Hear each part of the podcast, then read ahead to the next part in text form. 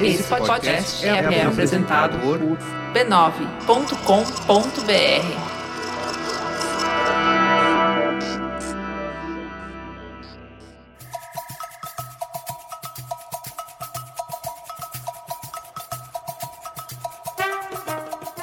Bom dia, pessoal!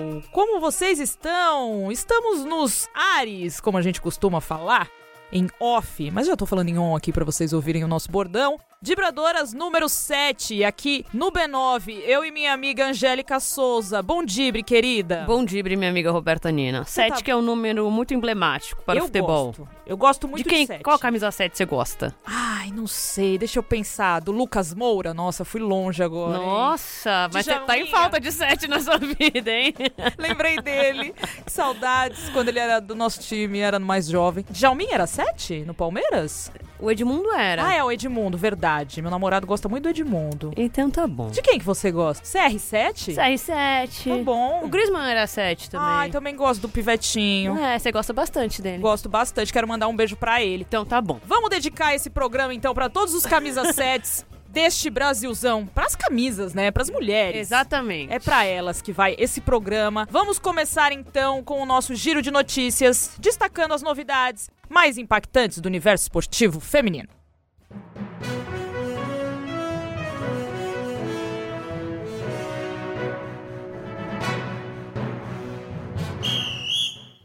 Vamos à primeira notícia desse giro de notícias. Notícia linda.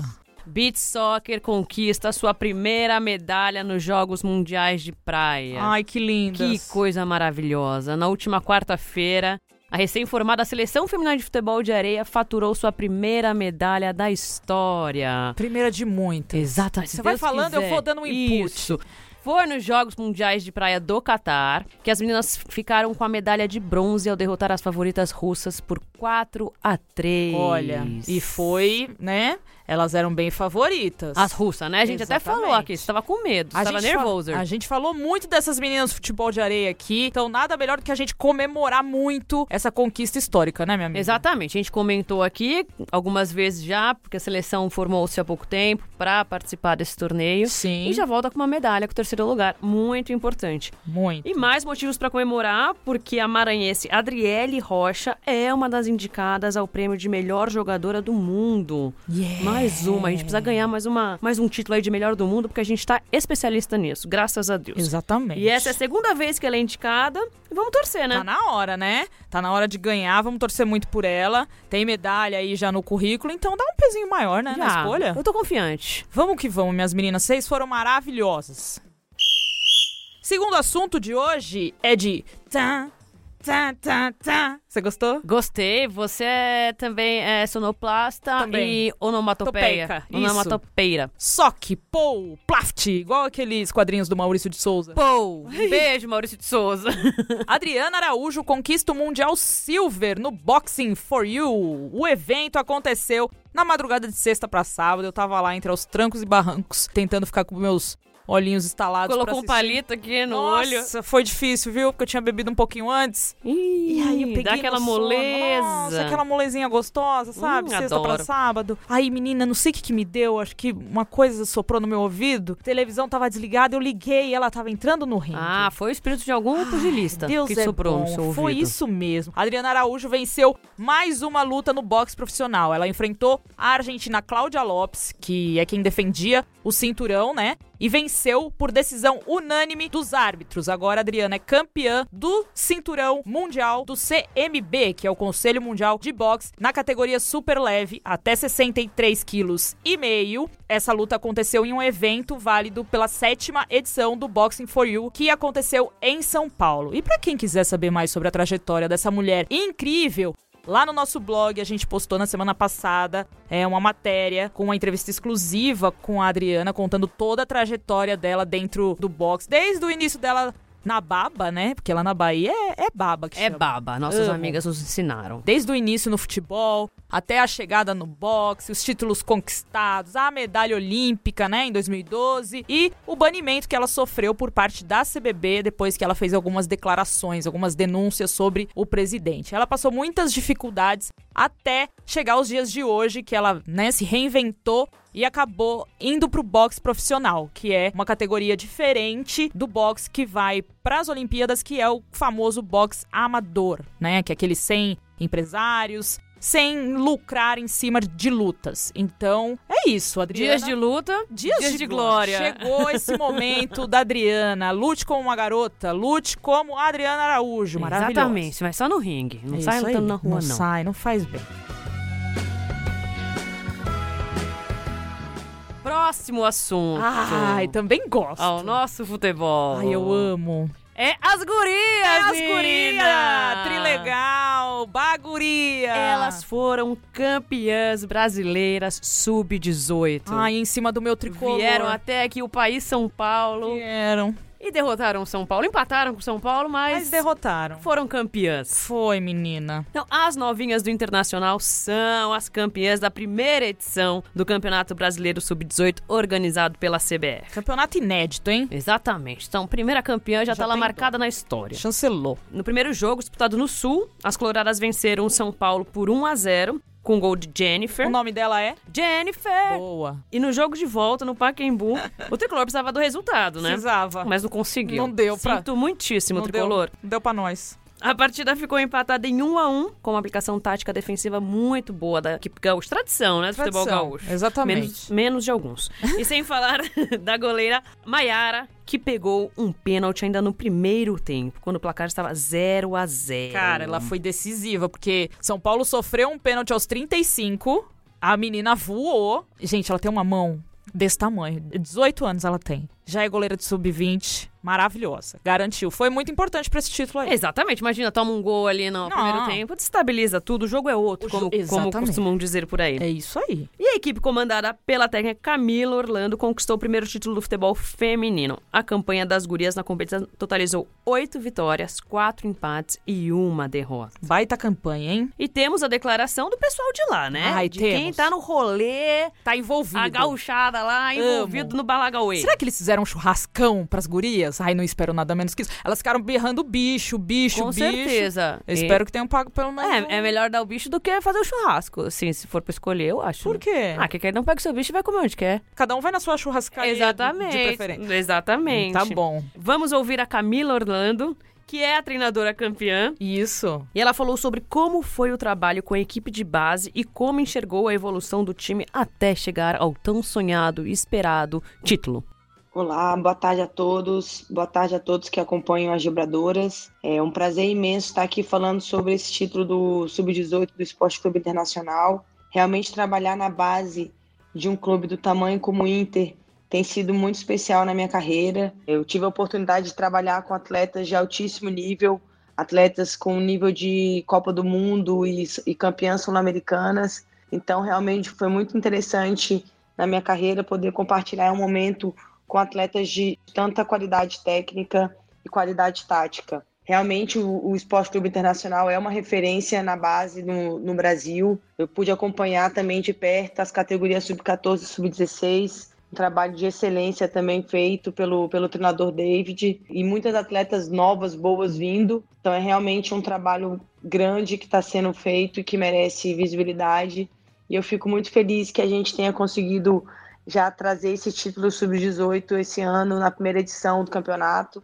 Então, é, a evolução do time durante a competição foi tremenda. É, a gente teve a oportunidade de se desenvolver bastante durante as fases. A nossa primeira fase foi uma fase muito forte, que permitiu que a gente vivenciasse ali o empate no 0 a 0 e no 1 a 1 contra a equipe da Chape, pudesse aguentar essa pressão. Logo depois, a gente teve nossa primeira derrota para o Santos, que foi na, na, fase, na segunda fase, que também permitiu com que a gente sentisse aquele gostinho de não querer vivenciar mais derro uma derrota e nos permitiu chegar mais preparado para enfrentar uma equipe tão forte como a equipe de São Paulo, uma equipe que tem experiência na base também, é uma equipe que já faz trabalho de alto nível. Então foi um, um momento muito importante para a gente e a gente conseguiu perceber que a evolução aconteceu tanto dentro quanto fora de campo, é, não apenas as jogadoras, mas também refletiu na comissão técnica uma evolução completa. Então foi muito bom. Agradeço a todos que acompanharam essa final e torceram pela gente. Muito obrigado mais uma vez e seguimos. Além da Camila, a gente ouviu também o Guilherme Pinto, que é diretor das categorias de base do feminino, né, lá no Internacional. E ele nos contou um pouco sobre o surgimento da base lá no clube e qual é o principal objetivo do time com a modalidade. Aqui no futebol feminino do Internacional, as Gurias Coloradas, o trabalho de base teve início em 2017 sendo parte integrante do planejamento estratégico da implantação do futebol feminino do Inter ocorrido nesse mesmo ano. Tá? O objetivo principal aqui é fornecer jogadoras para a equipe profissional do clube, podendo também, eventualmente, né, fornecer jogadores para o mercado externo, né, fora do clube, em outros clubes aqui, e fomentando dessa forma o futebol feminino no estado no Brasil, inclusive. Né. Além disso, representar o Inter né, em competições das diversas categorias, né, realizadas pelas federações estaduais, é, CBF, inclusive competições internacionais, e buscando sempre né, o melhor possível, realizar um trabalho da melhor qualidade, envolvendo os profissionais competentes, né, buscados no mercado e buscando sempre os melhores resultados, né, culminando no título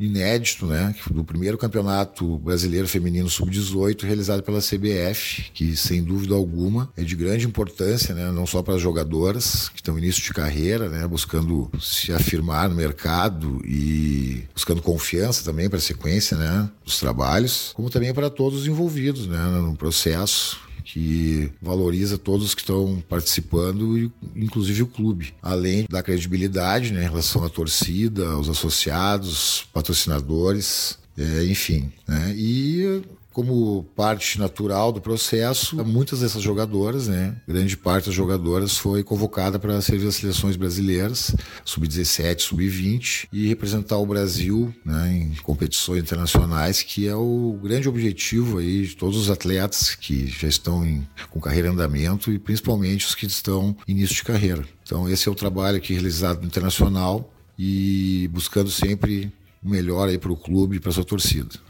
Como o Guilherme falou, grande parte da equipe campeã serve às seleções de base, sub-20 e 17. São cinco atletas no sub-20, a Maiara, a Camila, a Isadora, a Isabela e a Jennifer. E são três no sub-17, Sabrina, Maria Júlia e Susan. Isso. Uma das principais responsáveis pela implantação do futebol feminino no internacional é Duda. Ai, Duda sua é, amiga. Duda é minha amiga. Duda me levou num Grenal. Sua parça. Que que é isso? Foi 0 a 0 mas tudo bem. Que moral. Que aí também ela não tinha como fazer nada, É. mas foi ótimo. Duda, minha amiga, ela foi atleta do Inter e também volante da seleção brasileira. Exatamente. Ela sempre lutou pela valorização do futebol feminino. Essa escolinha tem mais de três décadas. 30 anos, gente. 30 anos aí, fazendo... Ela já tá no rolê há muito tempo. Muito. Hoje ela atua como gerente de futebol feminino do Inter e também falou um pouco sobre seu trabalho nas categorias de base e os próximos desafios do Internacional. Glória do desporto nacional. Ó Internacional.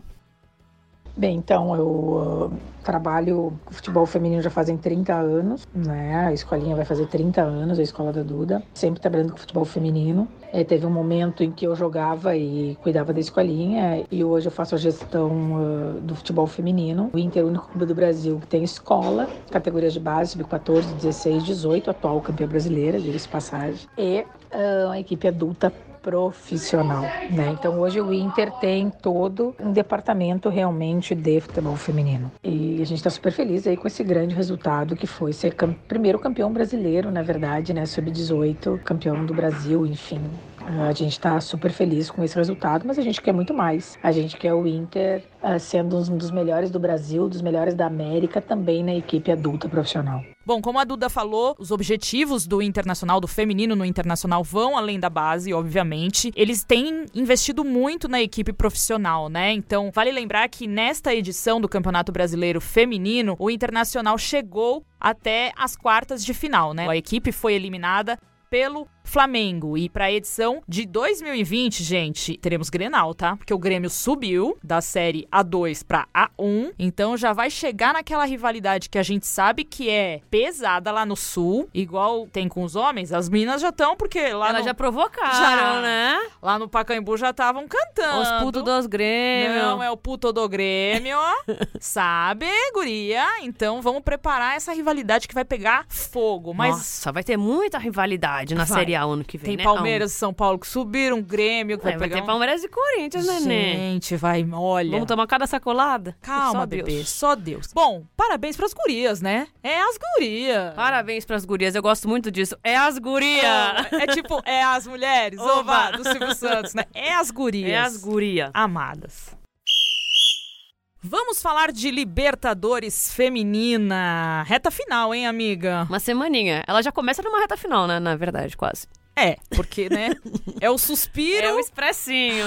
Enquanto ela puxa o, Já o ar, já, já soltou, já acabou. Olha, a competição, todo mundo sabe que começou, depois teve um brevezinho intervalo por Rebelião causa, popular. por causa do Vucu Vucu que estava acontecendo lá em Quito. Mas, passado esses problemas, teve muito jogo bom de bola, hein? Vamos Foi. falar aqui um pouquinho só dos times brasileiros, né? Pra gente destacar melhor. Corinthians na fase de grupos. Ganhou do Clube Nhanhas, amo esse nome, 3 a 1 Ganhou do América de Cali também por 3 a 1 e empatou contra o Libertar Empenho, amiga. Ah, eu fiz esse jogo, Você né? acompanhou esse jogo na íntegra, você tava Eu- de plantão. Eu, eu tava de plantão. Sexta e sábado, pra vocês verem como é justa a minha vida. Ai, que coisa boa. Aí, Ah. eu achei que não fosse dar. Não vai dar! Você já berrou assim? É, não berrei porque eu sou não sou doida. assim. Mas eu pensei que não fosse dar. O Corinthians, no primeiro tempo, não tava bem, aí voltou muito bem pro segundo tempo. A Gabi Zanotti foi expulsa. A E tá, a Érica foi expulsa depois. E, assim, mas deu. E aí, no outro jogo, que tava o Nhanhas e o América de Cali, Ah. se o América de Cali fizesse. tá, Ele já tava classificado. Então, se o Corinthians. Porque ele tá- fez 4x1 no Clube Nhanhas. E se o Corinthians perdesse, ele ia tá fora. Olha que emoção. Então foi na emoção, olha. Vai, fala pra mim que você não ficou nervosa de não ver o Coringão passar. O Coringão é diferente, né, amiga? Fiel. Eu não posso falar.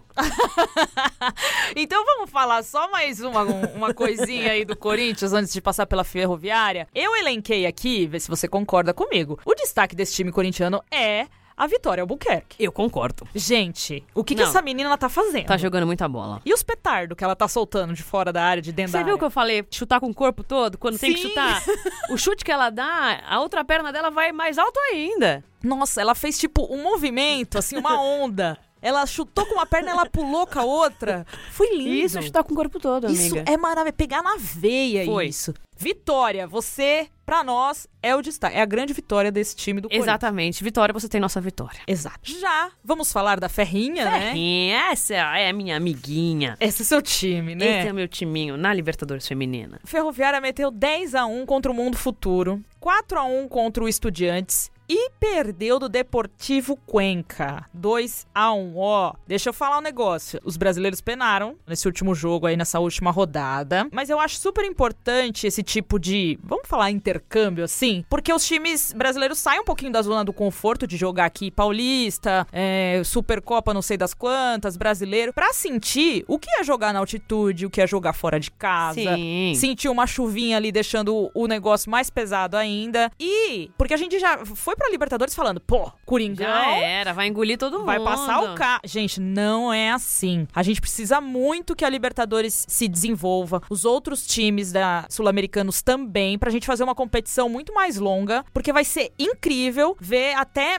a cancha que esses times brasileiros vão ganhar, né? Claro. Não, e durante, durante o jogo, eu ta- tava fazendo esse jogo também, né? Do Deportivo Cuenca e Ferroviária. Ah, E... No plantão.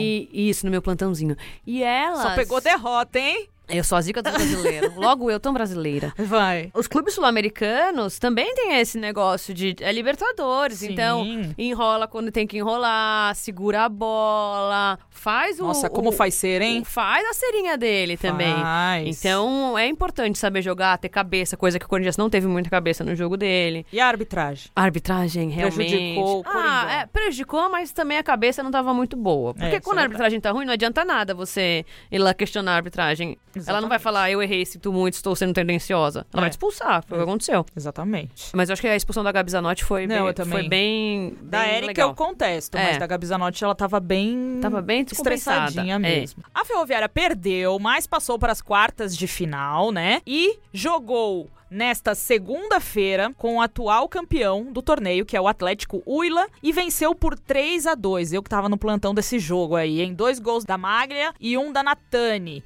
Foi um puta jogo legal de assistir. Cinco gols, duas viradas. Então, assim, o Atlético Willa também tava com sangue no zóio ali e ser eliminado era um dos favoritos, né, por vir da campanha do, do título. A Ferroviária jogou muito bem taticamente e não ficou só na dependência da Aline Milene ou da Natani, que são as que resolvem lá na frente. Você vê dois gols da volante, da Maglia. Tava ali também ajudando nesse time. Foi presença, muito legal. uma presença no ataque. Foi muito legal acompanhar esse jogo. Ó, a É a artilheira da competição, tem oito gols essa camisa 9, que tá venenosa, tá com sede de gol. A Ferroviária então passou para a semifinal e vai disputar a vaga com o Cerro Portenho. Antes disso, vamos ouvir o que, que disse a treinadora Tatiele Silveira, treinadora da Ferrinha, após a vitória de virada da Ferroviária sobre a equipe colombiana. Uma vitória importante diante de um grande adversário, atual campeão, né, que nos exigiu muito. Eu acho que fico feliz por ver de novo a nossa entrega, né, a nossa característica da Ferroviária, que é isso que a gente estava buscando, porque nós fizemos aí viemos de uma temporada muito intensa e com grandes jogos, né? E hoje a gente viu de novo as meninas com, com o mesmo olhar, com o mesmo desejo, com a mesma pegada. Então acho que é isso que a gente fica muito feliz, claro, pela classificação, pela vitória, mas por ver de novo esse espírito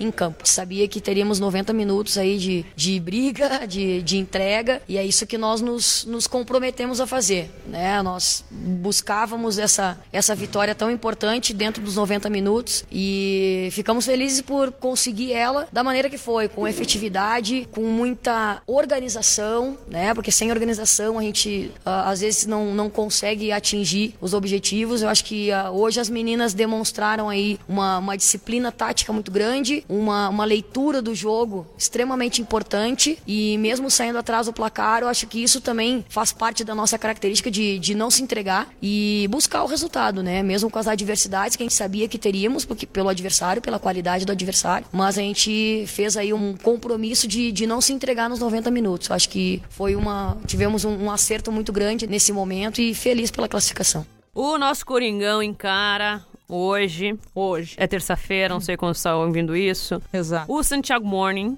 Gosto muito desse Morning, nome. Santiago Morning. Santiago Morning. E na semana que vem a gente vai chegar aqui já sabendo quem é o campeão, porque afinal é na segunda-feira. Vou chegar certo? com a faixa já no peito. Ex- Eita! Ou não, né? Não sei. É. É.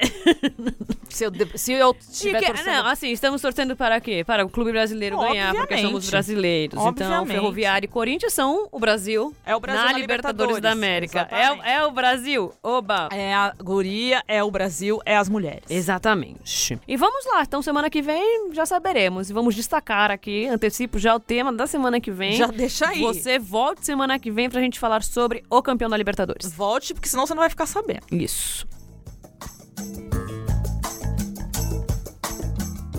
Entrevista exclusiva com Pia Sundhog no Vibradoras, hein? Esse também Que moral, hein? você vê. Chegou nessa hora. Nossa, penamos muito pra ter essa exclusiva, viu? Porque, o alô, Laura, assessora do CBF, ela deu exclusiva pra Deus Arrobacel. E o Vibradoras depois ficou em segundo. Mas tudo bem. Um dia a gente vai ser grande. Isso. Né? Mas tudo bem. Verdade. Se É. o Roberto Marinho começou a Globo com 60 anos, a gente começou Dibras antes dos 30. Vai dar certo. Com 60 nós vamos estar voando, filha. Nossa, Magnata é louco. demais. Ó, a Renata fez uma entrevista exclusiva com a Pia Sundhog, treinadora da seleção brasileira feminina de futebol, lá na sede da CBF. Antes dela contar um pouquinho aqui sobre os bastidores da entrevista, vocês podem conferir essa entrevista na íntegra lá no nosso site. Corre lá, porque a Renata contou os detalhes. O que que, o que, que aconteceu com a Renata, Angeliquinha? Ela, ela me chega atrasada? Como perde a hora pra entrevistar um gringo, gente? Olha, deixa ela falar o áudio dela aí, que depois tem umas, umas coisas pra Você vai pontuar. pontuar, tá bom. É. Fala, Renata, o que, que você fez pra entrevistar a Pia? O que, que você ouviu dela? Conta pra gente.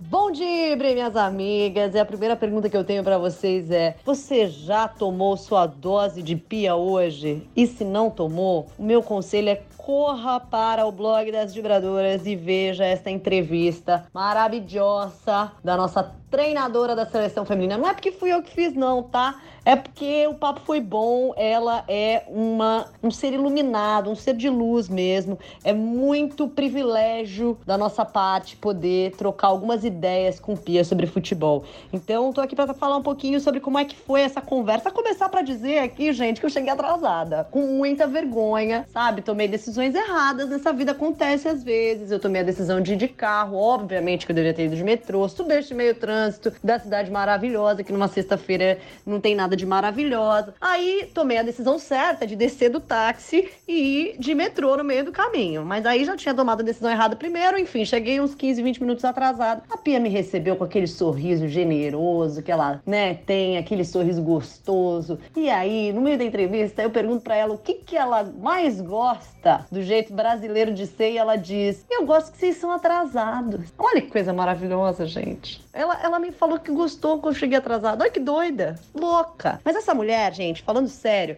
ela é uma apaixonada por futebol e ela é uma predestinada por futebol. Não tinha como essa mulher estar tá fazendo outra coisa da vida, né? Ela cresceu numa vila da Suécia que tem 8 quilômetros quadrados de extensão. Tem 11 mil pessoas vivendo, gente. Ridículo. E ela, na década de 60, conseguiu ser uma menina que jogava bola nessa vila. E tudo isso ela conta que é porque ela teve sempre muitos adultos legais ao redor dela, que, as, que a mãe dela deu asas para ela voar, que o pai dela disse: mantenha os pés no chão e faça o que você precisa fazer. Então ela foi uma menina que, apesar de ter crescido com irmãos e irmãs que não gostavam de futebol, pôde jogar com os vizinhos, pôde jogar na escola porque tinha um professor também, uma professora que deixava ela fazer educação física com os meninos na quadra jogando bola. Então ela teve um técnico quando ela ainda era jogadora e ela questionava o técnico pra caramba das decisões que ele tomava, das orientações que ele dava. Ela falou: "Você, você acha que é fácil ser treinador? Vem aqui fazer meu curso de técnico". Ela fez curso de técnico com 20 anos e falou: "Eu quero ser técnica. Quando eu parar, já sei o que eu quero". Olha que louca. Gente, tudo na vida dela foi destinado para ela ser jogadora e treinadora de futebol. E assim, uma coisa muito legal, assim, ela, ela começou a carreira como jogadora e técnica, né, de um time, porque ela não queria parar de jogar, que ela se divertia muito no campo ainda. E aí, logo depois, ela teve uma oportunidade de ir pra China ser assistente técnica da seleção chinesa. E ela falou assim: gente, a minha vida é muito louca, porque eu gosto muito de casa. Eu gosto da minha casa, minha casa é a Suécia. Mas o futebol, ele me dá coragem para dizer sim. Então, quando aparece uma oportunidade, eu só digo sim. Eu não penso. Depois eu vou falar assim: nossa, né, tem que morar na China, que loucura. Mas depois, depois, que primeiro ela diz sim pela oportunidade e pela paixão que ela tem pelo futebol, porque no futebol ela fala assim: quando eu tô no campo, eu me sinto segura, eu me sinto em casa. Então não interessa se eu tô na China, nos Estados Unidos, no Brasil, no campo eu tô em casa. E é muito maravilhoso ouvir essa mulher falar, ela tem muito conhecimento de futebol, ela é muito inspiradora e ela tem planos muito legais para a seleção brasileira, então não deixem de conferir a entrevista inteira no blog. Ó, eu gosto muito da Pia, né? Vocês sabem. Sim. Não sei se é porque eu também não gostava do outro técnico, Não aí sei. você dá aquele distância. Você fala, gente, tá muito bom. É abismal. Mas eu não concordo com duas coisas. Fala. Ela gostar de atraso, Ah, não tem cabimento uma coisa dessa. tá bom. E ela não gostar de samba, né? Pois é, ela não gosta de samba. E doente do pé ela não é, porque se ela jogava bola, É. então ela é ruim da cabeça. A Renata Essa- não destacou esse ponto ali na, na entrevista, né? Você acabou dando um spoiler de uma conversa em off da Pia. Mas é isso, ela disse que o, que o samba é muito. O ritmo ainda ela não consegue acompanhar. É que ela falou que é bagunçado. Mas é, o samba é bagunçado. Tudo Ué. bem, mas ela Tá vem da. Eu li no dicionário histórico social do samba O que, que tava escrito? que o samba ele começa de bagunça mesmo. É, exatamente. Era Enfim. quem fazia samba depois de tal hora na rua poderia ser preso por vadiagem. Você Então. acredita que teve uma lei dessa durante a ditadura? Imagina se tá rolando essa, essa lei agora. Deus me eu ia livre. preso toda semana, eu, e a ia- Débora. Nossa, sim. A Débora, então, sua amiga, meu Deus, a lei da vadiagem pra ela não ia valer. Mas é. Renata contou tudo lá no blog, Isso. contou um pouquinho aí pra gente. Graças a Deus a Pia perdoou ela por causa desse atraso, mas que isso não diz se que repita. gosta de atraso. Que isso não se repita, né? Pelo amor de Deus, Pia, você tá maluca? Você já pensou? Olha eu chamando ela de doida também. Já pensou se a Renata vai entrevistar alguém lá da FIFA e me chega 20 minutos atrasado? O que que acontece?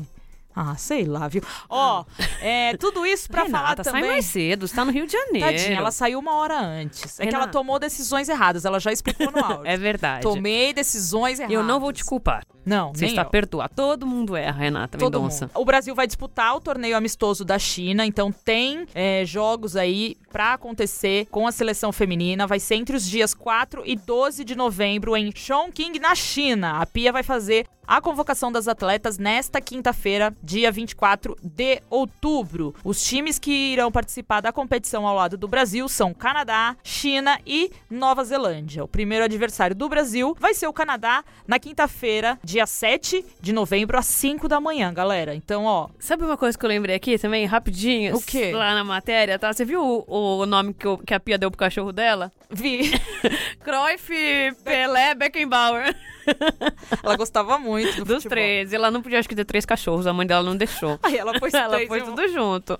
Como é que será que ela chamava o cachorro? Acho que nome completo. Putz, Ah, sei lá. sei lá. Tem gente que me chama de Maria Angélica. Ah, mas Maria Angélica não é Cruyff, Beckenbauer, Pelé. não, né? era Cruyff, Pelé, Beckenbauer. Ah, tudo bem. Então, ó, voltando ao tema que a Desculpa. voltou aqui, o Brasil enfrenta o Canadá na quinta-feira, às 5 da manhã. Os dois vencedores, né, dos dois primeiros jogos, passam automaticamente pra final, que vai acontecer no dia 10 de novembro. O Brasil participou desse torneio na China em 2017 e foi campeão, hein, de forma invicta, vencendo o México e a Coreia do Norte e empatando com a China. Então, É o mesmo formato de torneio do torneio internacional aqui em São Paulo. exatamente, Então, são um quadrangularzinho. Isso, quadrangular, joga a final e Exato. vai pro abraço. É isso. Vamos torcer aí, porque o que a gente mais faz é torcer. Bora. Exatamente.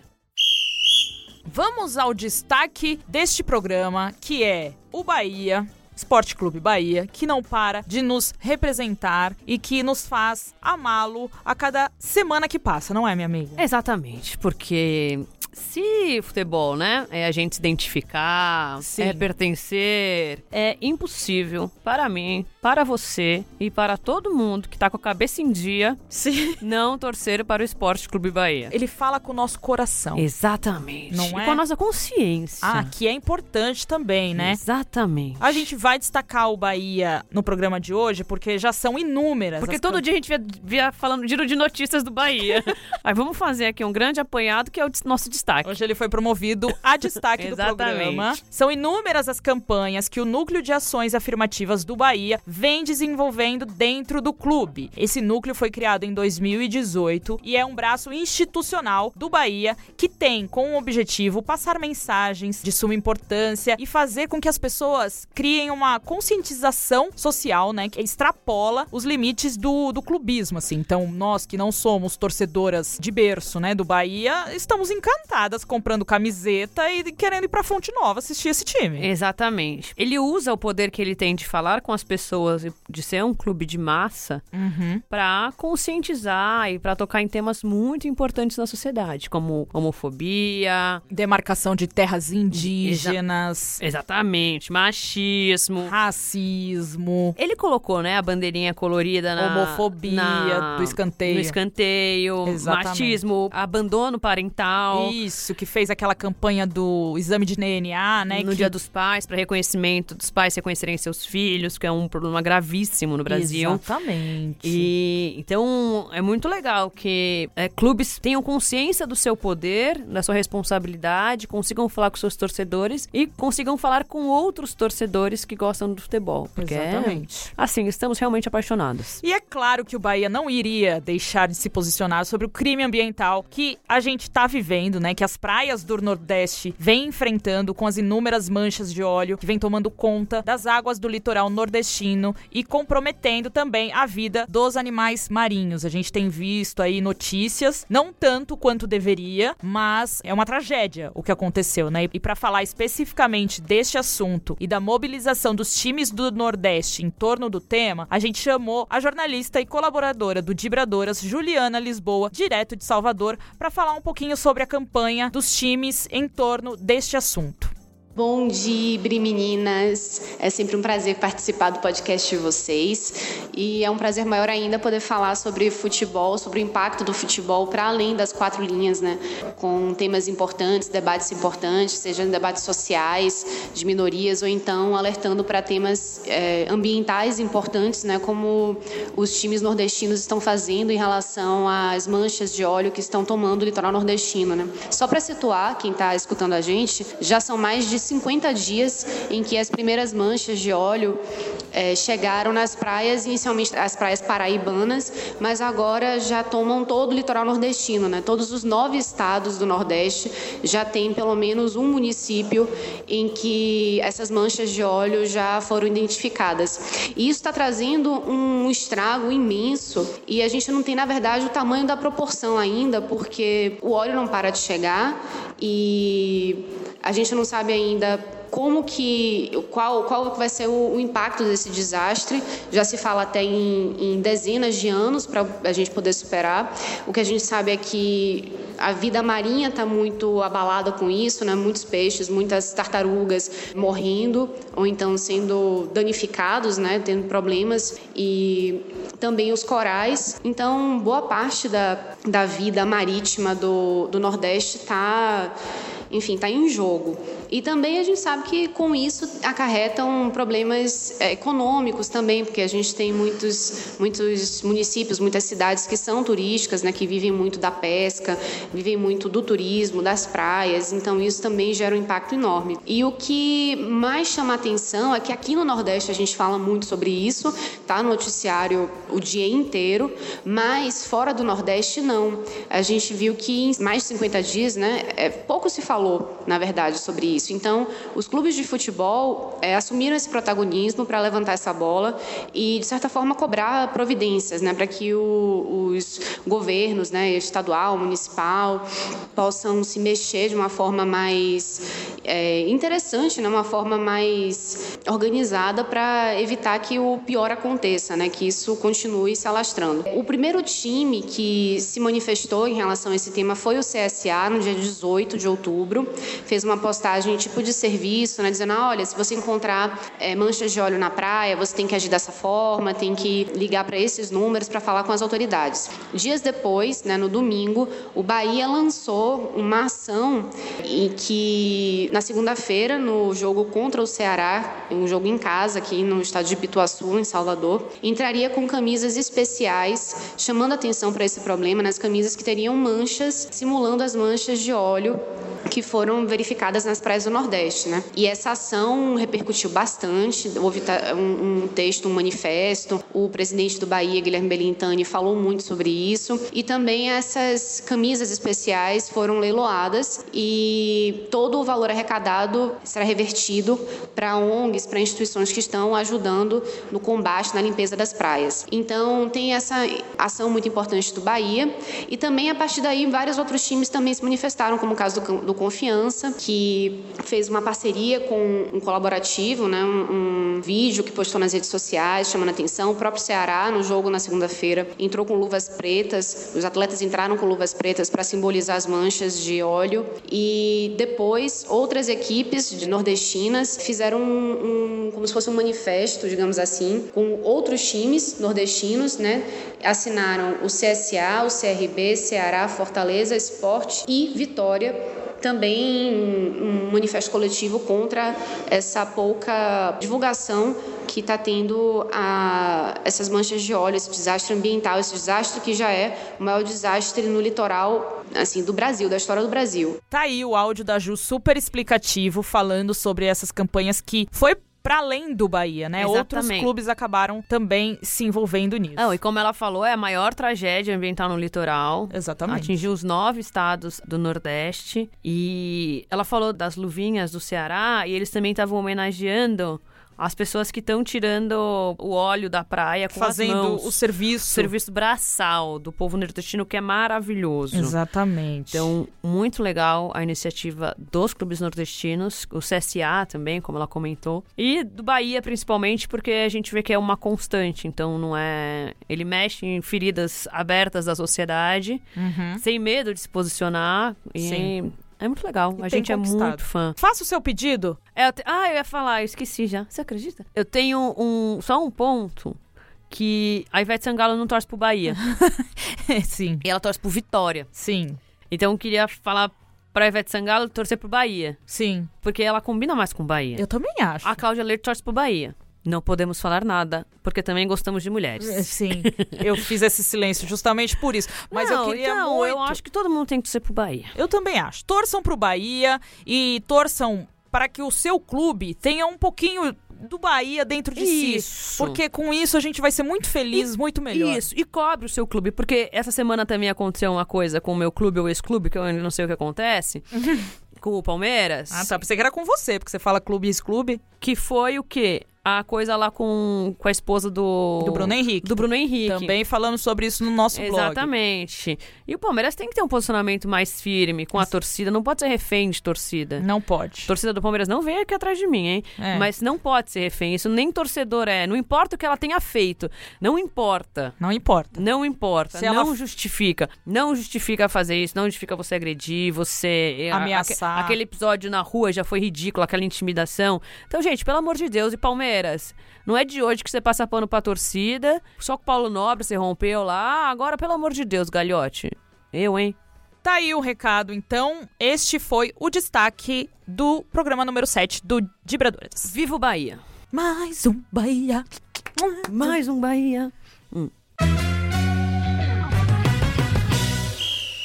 Última parada aqui neste podcast maravilhoso é Estação. Estação Amigo Internauta. Chegou a hora do momento biscoito do nosso podcast. Vamos finalizar ouvindo elogios, críticas, dúvidas, perguntas. Críticas, não. Críticas não, mas sim, pode mandar. Isso. A gente resolve de algum jeito. Se não for no ar, é inbox. Vamos ler aqui a primeira mensagem Vamos. da Emily Rocha 5. Esse é o arroba dela. Arroba. Mandou no Instagram. dois L's e um Y. É isso. Meninas, só queria falar que o podcast de vocês já faz parte da minha vida. nada melhor. Nada melhor. Nunca ninguém falou isso pra mim. Nunca, nenhum homem falou isso pra Muito mim. obrigada. Não que eu quero ouvir de algum homem. Ah, eu gostaria, me sentiria feliz. A Emily Rocha falou pra você, amiga. É isso que importa. Nada melhor do que se informar sobre mulheres no esporte e ainda dar altas gargalhadas. É sério, me divirto muito com vocês. Um beijo. KKKKKK. Risos, risos, kkk. Um beijo, Emilai. Próximo, lê o próximo. Ah lá, lá vem as arroba. A Nessa. É ela de novo, neste Sante. Que é Ness X Sant. Ah. Ness X Sant. No Twitter. Twitter. Só acho que o podcast das vibradoras acaba muito rápido e deixa um gostinho de quero mais. Essa é a ideia. Não fale que acaba rápido, senão a Nina vai querer fazer um programa de duas horas aqui. Olha a hashtag que ela pôs. qual é? Vibradoras. Hashtag Dibradoras duas horas. É que Duas- saiu errado Ah, aí. ó, amiga, não fala isso. Eu quero. Toda semana eu falo, Nina, Eu tô tá batalhando muito por isso. grande, tá muito grande. Eu tenho muito conteúdo. Mas é bom deixar o gostinho de quero mais. Tá bom, mas é conteúdo demais. Amiga, você lembra quando a gente começou tudo isso em 2015 que a gente falava, não vamos ter assunto. Ah, não tem futebol feminino, a gente vai passar fome. Vai ter pouca ideia, Não menina, tem. quem chegou? Quem chegou é o nosso seguidor. Ai, meu Deus, tô muito emocionada. Deixa eu ler o último recado aqui, que é do Diego R. Canabarro no Twitter. Ele tá como Diego RRCC. Ele retweetou uma matéria que a gente fez sobre a conquista da medalha de bronze da seleção feminina de beach soccer, do futebol de areia. E em cima disso, ele cobrou as autoridades, amiga. foi muito engraçado. O recado dele foi o seguinte: agora vamos ver se o show da vida, arroba show da vida, que é o vulgo fantástico. Exatamente. Ah, oh, ah, oh, ah, é, Amiga, você tá ótima. eu sou ono onomatopeica. Hum. Agora vamos ver se o show da vida, o arroba Jornal Nacional, o arroba Globoesporte.com, divulgam isso com a devida pompa e circunstância. Dibradoras, obrigada por dar visibilidade e divulgação a esta grande conquista. Tá vendo? Arroba show da vida. Arroba TV Globo no, TV Globo no geral. Glóbulo, TV Glóbulo. por favor. TV Globo, dê seu respeito. Ok? Ok, Rede Globo, leia esse recado. Arroba William Bonner. Exato. E aqui eu quero finalizar esse quadro mandando um abraço também pro pessoal do Tricotando Cast, que já nos entrevistou às vésperas da Copa do Mundo, falou um pouquinho comigo com Renata, e essa semana eles também nos divulgou, então um abraço pros nossos amigos aí, beleza? Divulguem sempre, Divulguem. pessoal. E a gente quer chegar a 100 mil no Instagram. A Ajuda gente- nós. A gente divulga vocês, vocês divulgam a gente. É assim, Isso. nossa moeda de Eu troca. te respeito. Você me respeita, é isso. Isso, perfeito. Chegamos ao final desse programa semanal que volta semana que vem, pois semanal, como eu Sim. já disse, com a faixa de campeão da Libertadores, torcendo pra ser um brasileiro ou não, porque a faixa alguém vai ganhar. E semana que vem, Renata Mendonça estará aqui. Então esse programa vai durar umas três horas mesmo, pra quem queria bastante tempo. Quem era que queria? A Nessa X. A Nessa. Nessa, esse programa é seu, esse momento é seu. Beleza? Até a semana que vem, até a próxima. Fiquem com Deus. Bom dibre. Tchau. Bye bye.